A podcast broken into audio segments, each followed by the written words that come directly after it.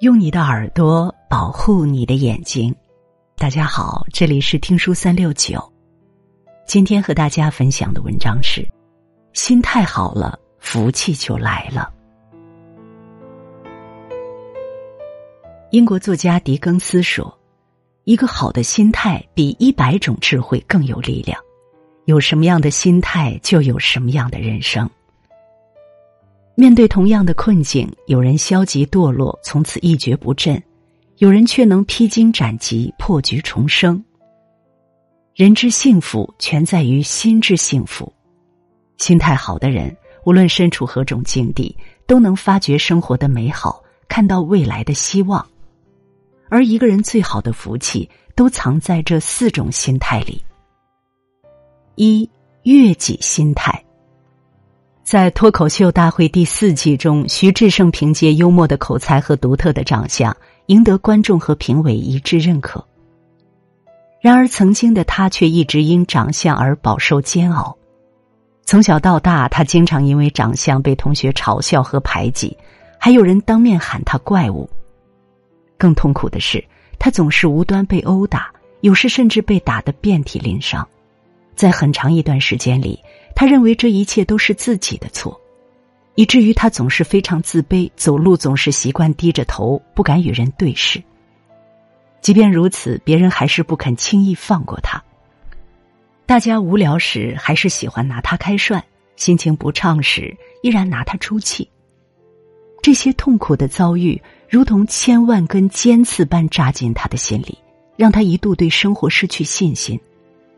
直到上大学后。他偶然接触到脱口秀，并逐渐喜欢用这样的方式来展现自己。渐渐的，他不但看到自身更多的优点，还在展现自我中疗愈了自己的内心。面对自己的长相，他不再逃避，还敢于在众人面前自嘲。没想到，一直被攻击的长相竟变成了被喜欢的标签，不仅让他收获了无数粉丝，还迎来了期盼已久的爱情。就这样。当他不再与自己对抗，学会欣赏自己时，所有的美好竟向他奔赴而来。正如他说的那样，人生有很多有意义的事，大多与长相没有多少关系。我们只有学着喜欢自己，才能享受该得到的那部分快乐。真正的幸福是来自内心的富足，是对自己深深的肯定与认可。越在意别人的评价，越容易陷入精神内耗的怪圈，从而无法更好的认识自己。人间百态，众心难悦，只有提高自己的屏蔽力，不迎合他人，不内耗自己，方能过好这一生。二，归零心态。张德芬说：“一个人最重要的能力就是清理能力，过去发生的事情已经过去了。”那就让它过去，不与往事纠缠，才是一个人最大的清醒。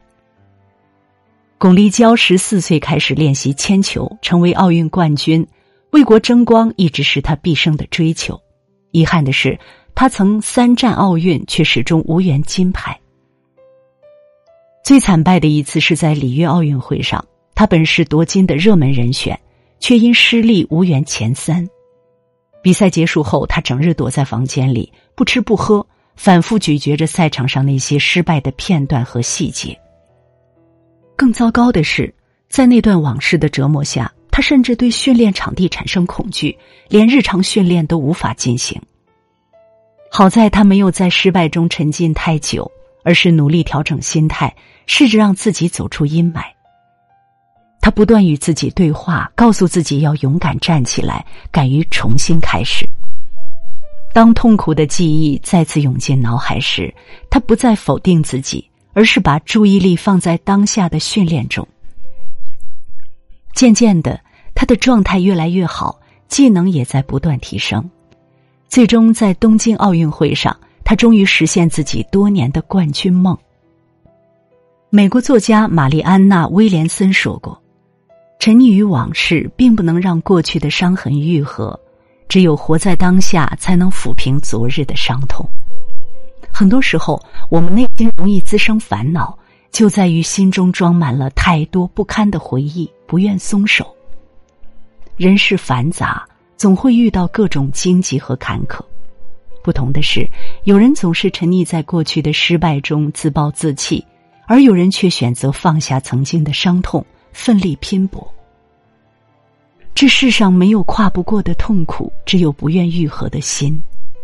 无法改变的事情，就尝试让它翻篇；无法左右的事情，就调整好心态。只有卸下心中包袱，轻装上阵，才能重遇全新的自己。三，向日葵心态。生活中总会出现各种各样的意外，虽然我们无法改变事实。却可以调整自己的心态。面对同一件事情，心态不一样，结果就会不一样。如若带着悲观的角度去解读事物，只会获得无尽的痛苦；反之，则会有意想不到的收获。主持人阿雅曾分享过自己的一段经历：一天下午，他和朋友相约一起喝茶。当他精心打扮、心情愉悦的开着新车上路时，没想到一出门就与一辆出租车发生擦撞。一想到期盼已久的约会即将泡汤，他瞬间负能量满满，坐在车里不停的抱怨起来。这时，他的大脑突然冒出来一个想法：有没有可能这并不是一件坏事？当他转变角度看待问题时，他竟然发现自己有一个致命的开车习惯。车子转弯时从不看右后视镜，这时他才恍然大悟，原来这次轻微的擦撞其实是在提醒自己。想到这里，他内心的抱怨一扫而光，顿时觉得眼前的司机和警察就是他生命中的贵人。于是他耐心的与警察沟通、认错，向司机道歉。对方见他态度诚恳，也不予计较，事情很快就处理完了。虽然刚买的新车被擦伤了，阿雅的心情却无比愉悦，因为在这次事件中，她的收获是无价的。人生在世，总有一些事不尽如人意，总有一些意外猝然而至。大多时候，困住我们的往往是我们的消极心态。一旦深陷情绪的漩涡，我们很容易被各种情绪裹挟，从而无法看清事情的全貌。身处境遇时，不妨以积极的视角去看待问题，终会发现生活的另一番光景。四，挖井心态。法国作家罗曼·罗兰曾说：“与其花许多时间和精力去凿许多浅井，不如花同样的时间和精力去凿一口深井。”事情能否成功，心态很重要。越是急于求成，结果越是适得其反。自媒体人柚子心曾分享自己两位同学的亲身经历。大学毕业那年，同学小张进入南方一家药企做销售，并被分配到当地一个县去开发市场。由于前期工作太过艰辛，经常要忙至半夜，再加上付出与收获不成正比，他的心态渐渐失去平衡，最终辞职回家。回到老家后。他并没有进入自己熟悉的医药领域，而是从事了教培行业。谁成想，没干两年，看到行业不景气，他又转身找了一份机械销售的工作。可还没干几个月，他又抱怨工作内容太过繁琐，收入太低。就这样，即使毕业多年，他依然还在各个行业的边缘徘徊。相较于小张，同学小邹的人生却是另一番景象。小邹也是从事医药销售，面对前期的困境，他并没有妥协，反而当成自己人生的历练。遇到自己不熟悉的业务，他主动找公司前辈请教；一旦发现自己专业知识匮乏，他就主动加班学习。就这样，在他的不懈努力下，他的业务能力越来越精湛。五年后，他已经成为另一家大型医药公司的销售经理。哈佛大学曾对一群学历、环境等条件相当的毕业生做了长达二十五年的跟踪调查，结果发现，那些始终朝着一个方向不懈努力的人，几乎都成为社会各界顶尖成功人士；而那些没有目标、频繁换行业的人，生活都不尽人意，始终徘徊在社会最底层。很多时候，我们之所以庸庸碌碌，不是能力不够、智商不高，而是做事容易半途而废。每做一件事都迫切的想得到结果，每付出一点都想要立马得到回报，但急于求成的后果往往是前功尽弃。真正厉害的人都有当慢则慢的智慧，因为他们明白，急于得到回报，做事无法精益求精，结果只会适得其反。只有学会调整好心态，不被当前利益所惑，才能迎来水到渠成的那一天。菜根谭有言：“心平气和者，百福自集。”一件事是福是祸，都藏在自己的心态里。